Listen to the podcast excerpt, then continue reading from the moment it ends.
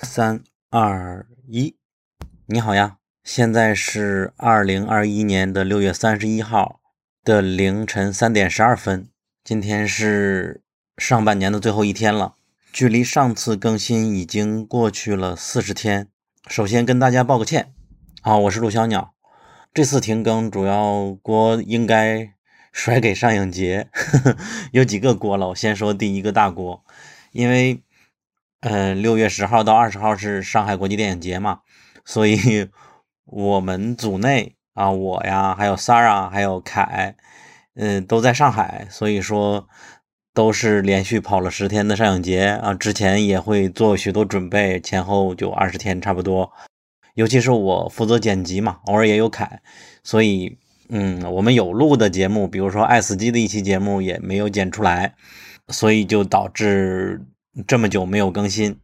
然后我在今年的上影节除了看了三十部电影以外，其实还为 JustPod 这个厂牌策划了一档电影的播客，暂时的名字叫 JustPod 硬化。呃，群友们都在说我做那个电影的播客，反而不做美剧的了，其实是冤枉的。当然，我不得不承认啊，做这档节目确实。分散了我的一些精力，我们我还是要说几句《Jasper 的硬化》这个节目吧。它目前已经更新了五期，就怎么说呢？这其实是我可以说是梦寐以求的想要听到的一档节目，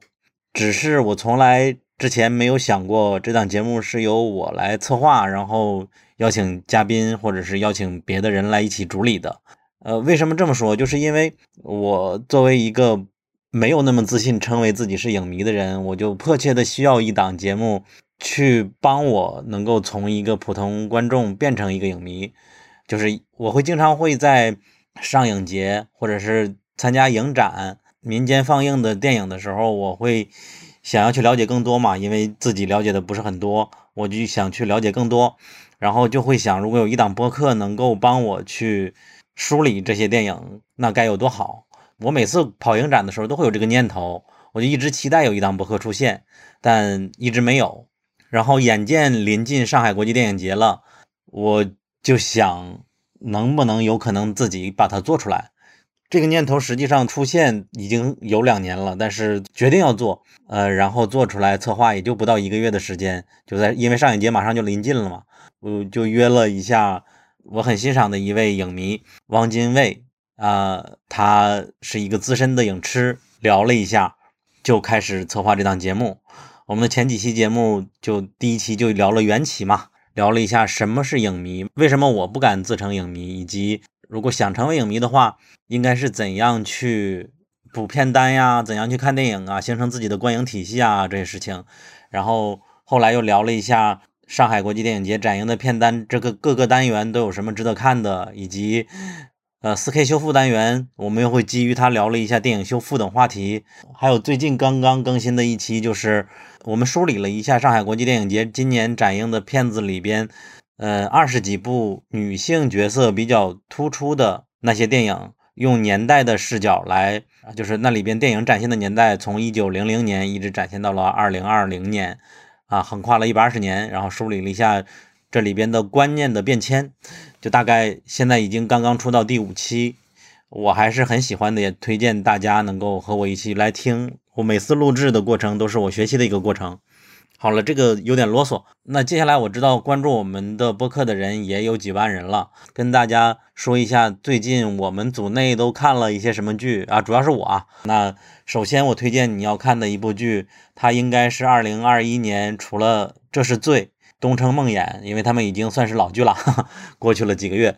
之外，我们又一个非常利剑的剧了，它的名字叫《地下铁道》，它是《月光男孩》的导演巴里詹金斯第一次执导小银幕啊，第一次执导小屏幕。它的故事设定，我觉得大家可以去豆瓣上直接看一下它的剧情介绍就好了。然后这里我想读一下重力拳零号土著，就是我们的主播之一写的一段推荐。今年最想推荐的美剧是《地下铁道》，没有之一。虽然它的剧情相比小说有一些删减，但对原作的还原是很棒的。原作的精髓是将白人对黑人的压迫进一步剖析至那些棕色皮肤、白色皮肤的男人对女人的压迫，这是一个沉重的落点。如果你能读懂考尔眼神里的警惕一切的受惊的目光从何而来，那是人类文明以来食物链最底层的困兽之斗。试图以任何人类道德标准来评价它时，记住，不是所有人都有你拥有的那些特权。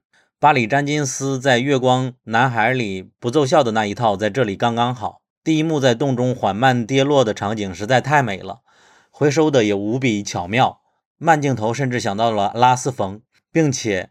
完全没有因为视听的艺术美浪漫而消解掉主题的沉重表达，反而能感受到一种动人的朝圣般的坚定，而且这种坚定与宗教无关。大多数黑人题材往往只有底层苦难叙事，但在地下铁道里可以看到摩西劈海般的壮阔，这是最打动我的地方。以上就是重力泉零号土著的推荐。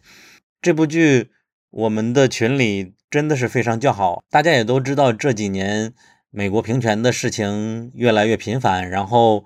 有关的剧，最年我个人最喜欢的一部剧叫做《恶魔之地》，也是有关黑人的一个爽剧吧，可以那么说。然后包括今年 Netflix 它有一部前几天刚刚回归下半季或者说第二季的叫《Looping》。亚森·罗宾，或者叫绅士怪盗，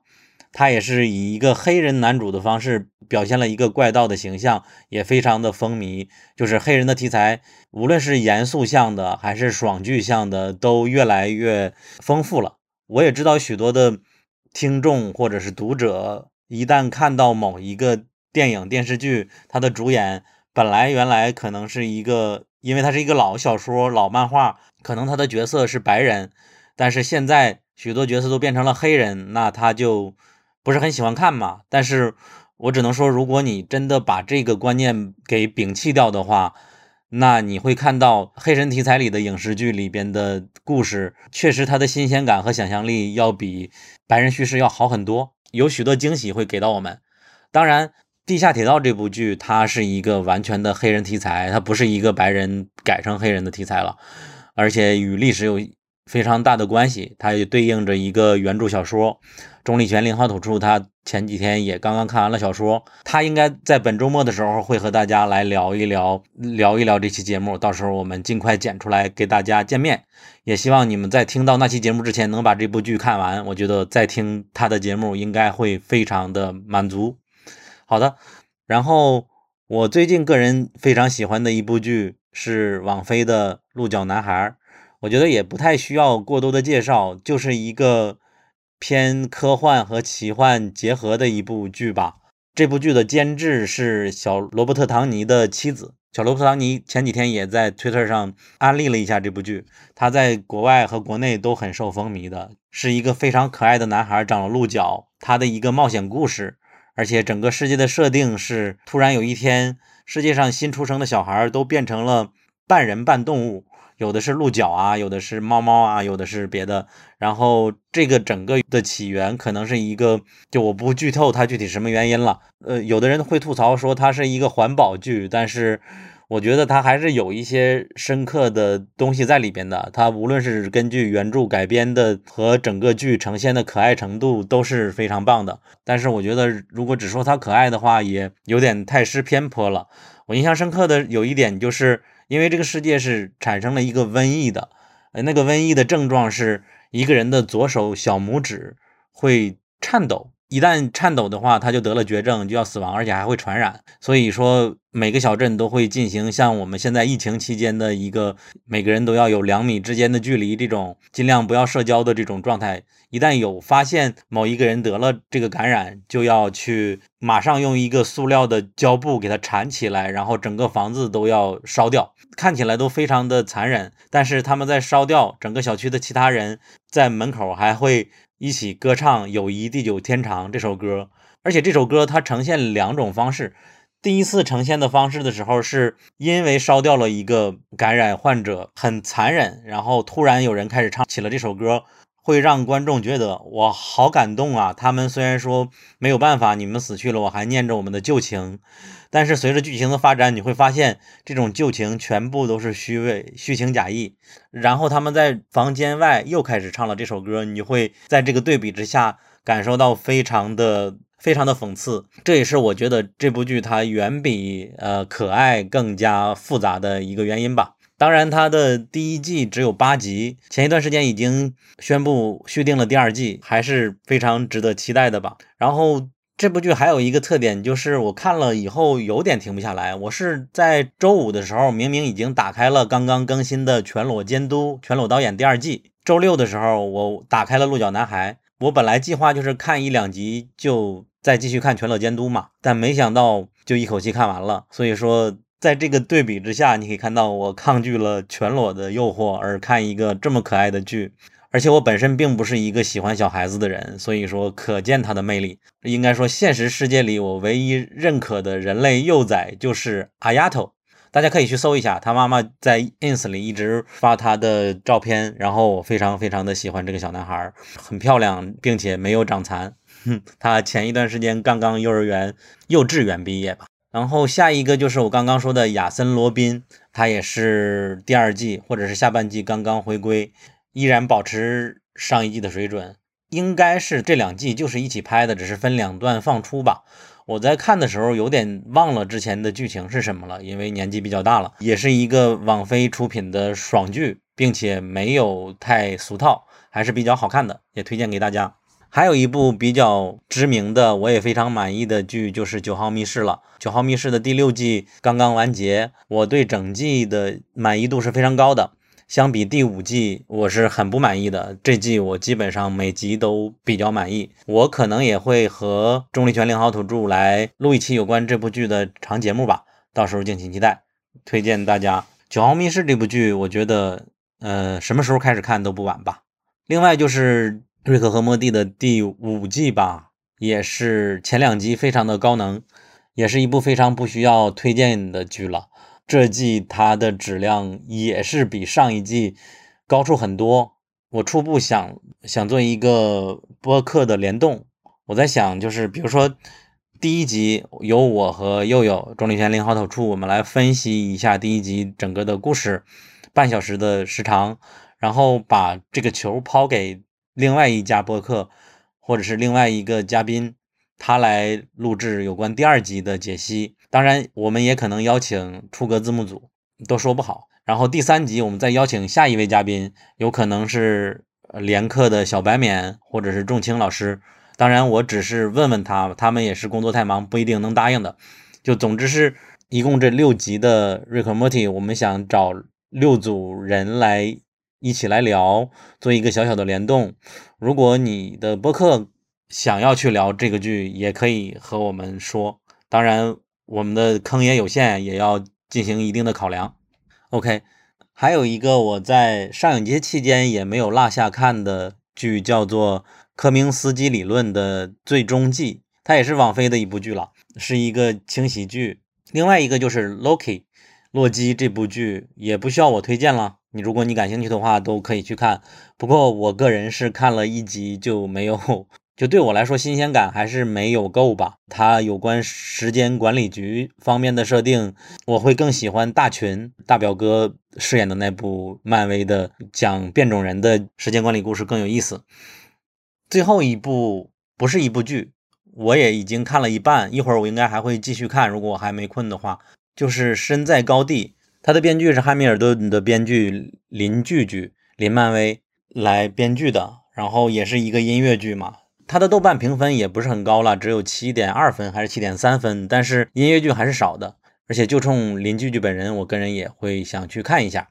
OK，还有一个消息就是《王国》的番外，就是讲生死草是如何产生的那个，它是一个九十多分钟的电影嘛。主演是全智贤，因为在《王国》的第三季还是第二季的结尾，全智贤刚刚出场嘛，他会在七月二十三号上映，我还是蛮期待的。到时候大家可以一起看啊，我再考虑要不要去组织一个活动，大家一起看。嗯，以上就是推荐剧的环节，那下面我再说几句题外话吧，就是。最近我在 My Club 上接受了那个播客先生的采访，然后借此机会，相当于我也梳理了一下我们从二零一六年做公众号到现在的一个过程啊。你可以在播客先生“声是声音的声”和英美剧漫游指南的公众号里边看到那篇采访的文章。就那里边算是讲了我们最初做播客的初衷，就是有关我们的一切吧。其中有提到了我们最近在小宇宙上做了一档付费节目的尝试。其实这件事，如果是重度的小宇宙的用户已经发现了，刚刚上线的时候，在小宇宙上上过两天首页嘛。然后现在，如果你在我们的节目的页面上面已经挂了一个 banner，上面写着“英美剧迷进阶指南”。这里我觉得还是需要解释一下吧，就是大家也都知道，我们公众号从二零一六年开始，从来没有接过广告，唯一发过的推广文章就是。比如说有美剧的原著小说出版了，出版社会联系到我们，那我们如果觉得这个剧值得推荐，或者这个小说不错，那就会在微博或者是微信或者是播客上做一个抽奖活动，而且这些活动我们是不收费的，因为你也知道出版社本身就没有这种营销费用，有的时候我自己都没有样书可以看。而且在这件事上，我们还亏过钱。记得有一次我们抽奖送书，送的好像是全能侦探社的某一本。然后我把参与活动的初选出来的二十个人的名单给了我们一个伙伴，麻烦他去联系其中的五个幸运的读者，给他们寄书。结果他误以为我初选的二十个人都是中奖者，就都去分别加了微信，说恭喜你中奖啦，然后并且要了他们的地址。当时我们就很尴尬，然后结果就是 我自己掏钱买了书寄给了对方啊，写了一个纸条说其实你并不是中奖的，就很有意思。所以说我们从做公众号开始就并没有想在这方面去盈利的打算，因为主要目的还是想推荐剧嘛。开公众号最初也就是为了推荐《全能侦探社》那部剧，这个故事我已经讲过好多次了。播客也是同样的，我们有一个共识或者是说原则，是我们做推荐剧或者是说讨论剧好不好看、好看在哪里的这些节目是不会做付费的，因为我们的初衷就是让更多人能够看我们喜欢的剧，我们还是想分享。这也是我们能够坚持五年多的一个基本的原因嘛。虽然说我们更新不是很勤，但是一直都很有热情，大家这么多年也一直都在一起。然后这次付费节目是怎么发生的呢？就起因是我们。本来就想做一期流媒体节目，首先是我个人就希望有一档能够盘点一下欧美的流媒体，因为我在看一些剧的时候，我对流媒体的概念也是模糊的，就很希望有人能帮我梳理一下现在呃美国流媒体的一个架构是怎么样的，这样我在看剧的时候我就能够知道啊它的出品它意味着什么。然后因为伟杰和凯都非常擅长这样的内容，所以就请他们俩和我一起来录了一期这样的节目。然后接下来节目剪辑出来以后，我听了第一遍的。时候就觉得非常的喜欢，我第一的反应就是，我觉得这个节目不能随着时间线就刷过去，而是应该能够悬挂在。节目的上方，这样的话，感兴趣流媒体或者想补知识的人，因为我觉得这是我们所有的节目里唯一可以算一点点知识的一期节目，所以我就觉得它可以就挂在那里，并且不会失效。然后我在听完这个节目的另外一个反应就是，我愿意为这一期节目是付费的。我当时就听了两遍嘛，对我来说我是收获很多了，就觉得我有一个很大的概念，我以后再聊流媒体，或者说我再看待美剧的时候，视角是不一样了。这就是我们最初的一个初衷，然后我们就联系了小宇宙，问了一下开付费节目应该怎么做，呃，然后那边给的流程也都很简单，就是我们想开就可以开，就可以帮我们挂，只要我们自己设计好图就好了。然后我们三个经过讨论，就觉得我们要不要借此直接做一个叫进阶指南的付费专栏呢？就让它变成一个专辑，而不是一期节目。后来就经过一系列的我们的讨论，嗯，把它变成了三期节目。最终，它又变成了一个在二零二一年之内可能会持续更新的专辑，所以故事就发展到了现现在。这里我还要强调的就是，这里边应该只聊屏幕外的事情，而不会聊剧本身。所以说，对于只想看我们推荐什么剧的人来说，你是无需订阅这档节目的。OK，那今天的内容主要就是这些。结尾我就把这一档付费专辑的预告片 trailer 附到结尾，大家可以听一下。然后在听之前。我想知道大家是否感兴趣，其他的主播也分别以这种方式就偶尔来闲聊一下呢？也可以在评论区告诉我们。它肯定不是我们主要的节目的形式了。谢谢大家。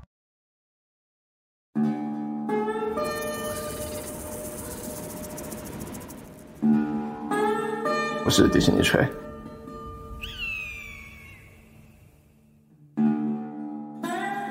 我是华纳吹，我觉得他比迪士尼跟网飞都要厉害。，Hulu 是百分之三十八，Disney Plus 百分之三十一，所以你把这两个加起来的话，其实它跟 Netflix 处于一个比较相近的地位。你不能把迪士尼跟 Hulu 的数据加在一起吧？既然他是迪士尼吹，你是华纳吹，那我就叫 Peacock 吹吧。那可能空空的吹不到什么东西。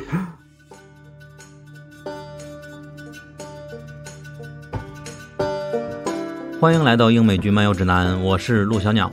你正在收听的是我们初次尝试的付费专辑，名字叫《英美剧迷进阶指南》。这是一个在二零二一年最后一天之前会不定期更新的专辑。如果说我们的其他节目主要是聊什么剧好看，好看在哪里，那么本专辑旨在带你走到屏幕之外，和大家从资本、制作等多种角度来看待英美剧。我们的第一个系列就是流媒体，后面可能会开发，比如说美剧制作人相关的系列。大家都知道，现在美剧已经到了流媒体的时代，电视剧的市场相比过去已经大许多倍了，而资本市场时不时就会有很大的动作发生，比如说前段时间的华纳与 Discovery 合并，亚马逊收购米高梅。这些都会直接影响到作为观众的我们未来会看到什么样的影视，然后未来再有流媒体的大事发生，也会及时更新节目来讨论。大家好，我是伟杰，我本身用流媒体比较多，而且对这个行业比较感兴趣，对于他们的新闻还有他们的一些发展，平时也会有一些留心。Hello，大家好，我是凯。我其实也是看下载美剧才入门的。呃，最近一两年开始订阅了几个付费的媒体，然后目前同时有在订的，除了网飞、HBO Go，还有苹果 TV。